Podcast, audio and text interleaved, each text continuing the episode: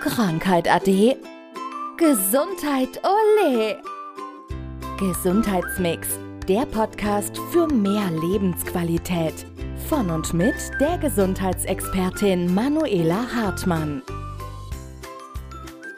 Heute sprechen wir über ja, die Bausteine des Lebens, kann man fast sagen, ne?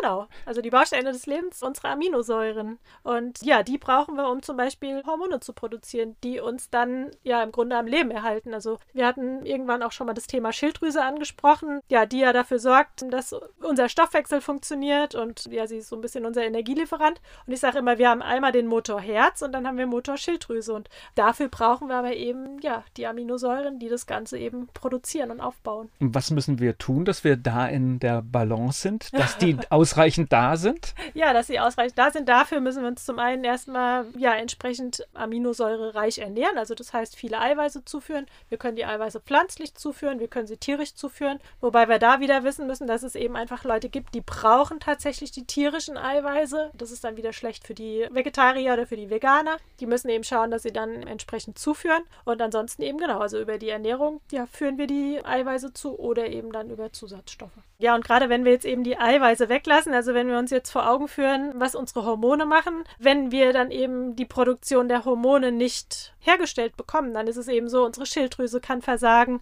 mit Stoffwechselschwäche. Das heißt, wir nehmen dann Gewicht zu, ohne dass wir überhaupt was gegessen haben. Also ich sage immer, das sind die, die die Torte angucken und sie schon auf den Rippen haben, obwohl sie noch nichts gegessen haben. Oder dann kann es eben auch sein, dass es bis zu Depressionen führt, Stimmungsschwankungen und ja, die Leute kriegen dann Antidepressiva verordnet und bräuchten einfach nur mal ein paar Aminosäuren anstelle eines Antidepressivums. Und das merke ich dann auch wieder mit Stimmungsschwankungen oder solche, so, so fängt es genau. an? Also so fängt es im Grunde an, diese klassischen Befindlichkeitsstörungen, auch eine Erschöpfung zum Beispiel, da wieder dann ja ein schlechter Schlaf, also wenn wir bei den Hormonen sind zum Beispiel, zum einen werden unsere Hormone produziert, also wir brauchen die Eiweißbausteine, dann brauchen wir ja verschiedene Vitamine wieder dafür, dann ist die Frage, haben wir die äh, Vitamine zur Verfügung gestellt kriegt und dann nehmen wir zum Beispiel das Serotonin raus, also dafür brauchen wir das Tryptophan, wir brauchen Vitamin B6 und daraus entsteht unser Serotonin. Und Serotonin ist so unser Glückshormon, wie man allgemein sagt, also das ist ja so dem einen oder anderen schon bekannt. Und jetzt ist es aber so, dass wir dafür dann eben die Eiweiße brauchen. Und aus dem Serotonin wiederum entsteht Melatonin, das ist unser Schlafhormon. Und ganz, ganz häufig ist es so, wenn eben unser Glückshormon nicht produziert wird, dann ist es eben so, dass wir unser Schlafhormon nicht produzieren können. Und dann haben wir die Probleme eben auch nachts. Und das ist ganz, ganz häufig diese Kombination.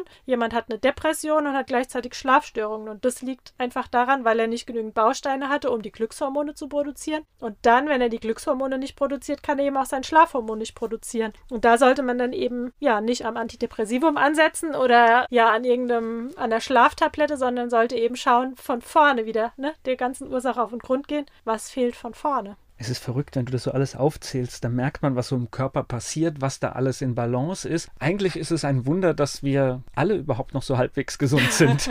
ja, wobei die Welt wird ja im Grunde immer kränker. Also das ist schon so das, was ich beobachte und ja, ich würde so gerne so viel eingreifen und aber es ist einfach, deswegen ist es mir ganz, ganz wichtig, dass jeder versteht, was im Körper passiert und ich versuche es ja auch immer relativ einfach zu erklären, dass eben jeder auch kapiert, warum es so wichtig ist, bestimmte Dinge zuzuführen. Und da sind es dann eben nicht die Kohlenhydrate oder sonst irgendwas, sondern es sind wirklich die Eiweiße, die wir brauchen. Und ja, wir sind immer so ein bisschen bei Klassiker, auch bei diesem Thema. Es ist Ernährung, es ist Stress und. Genau, ist am Ende immer wieder das Gleiche. Also wir drehen uns quasi im Kreis und wenn wir aus dem Hamsterrad ausbrechen wollen, dann müssen wir eben gucken, dass wir das Ganze so im Grunde ins Lot bringen. Und meistens ist es ja so, wenn jetzt jemand sehr, sehr viel Stress hat, dann fängt er an, sehr, sehr schlecht zu essen. Und das ist aber ja genau das Gegenteil, weil das schlechte Essen, also viel Zucker, viel Kohlenhydrate, weil das ist ja dann auch schon wieder was unseren Körper stresst. Das heißt, der Körper versucht dann wieder das Ganze auszugleichen und er kommt so immer mehr in ein Ungleichgewicht rein. Und ganz, ganz wichtig, der Tipp einfach, wenn jemand weiß, er hat jetzt eine Woche, wo er viel Stress ja, vor sich hat, dann eben sofort zu sorgen, dass er eben gar nicht zu diesen schnellen Kohlenhydraten greifen muss, sondern eben vorgesorgt hat über eine gute Ernährung, um den Stress dann abzupuffern, also um dann Dinge zuzuführen, die eben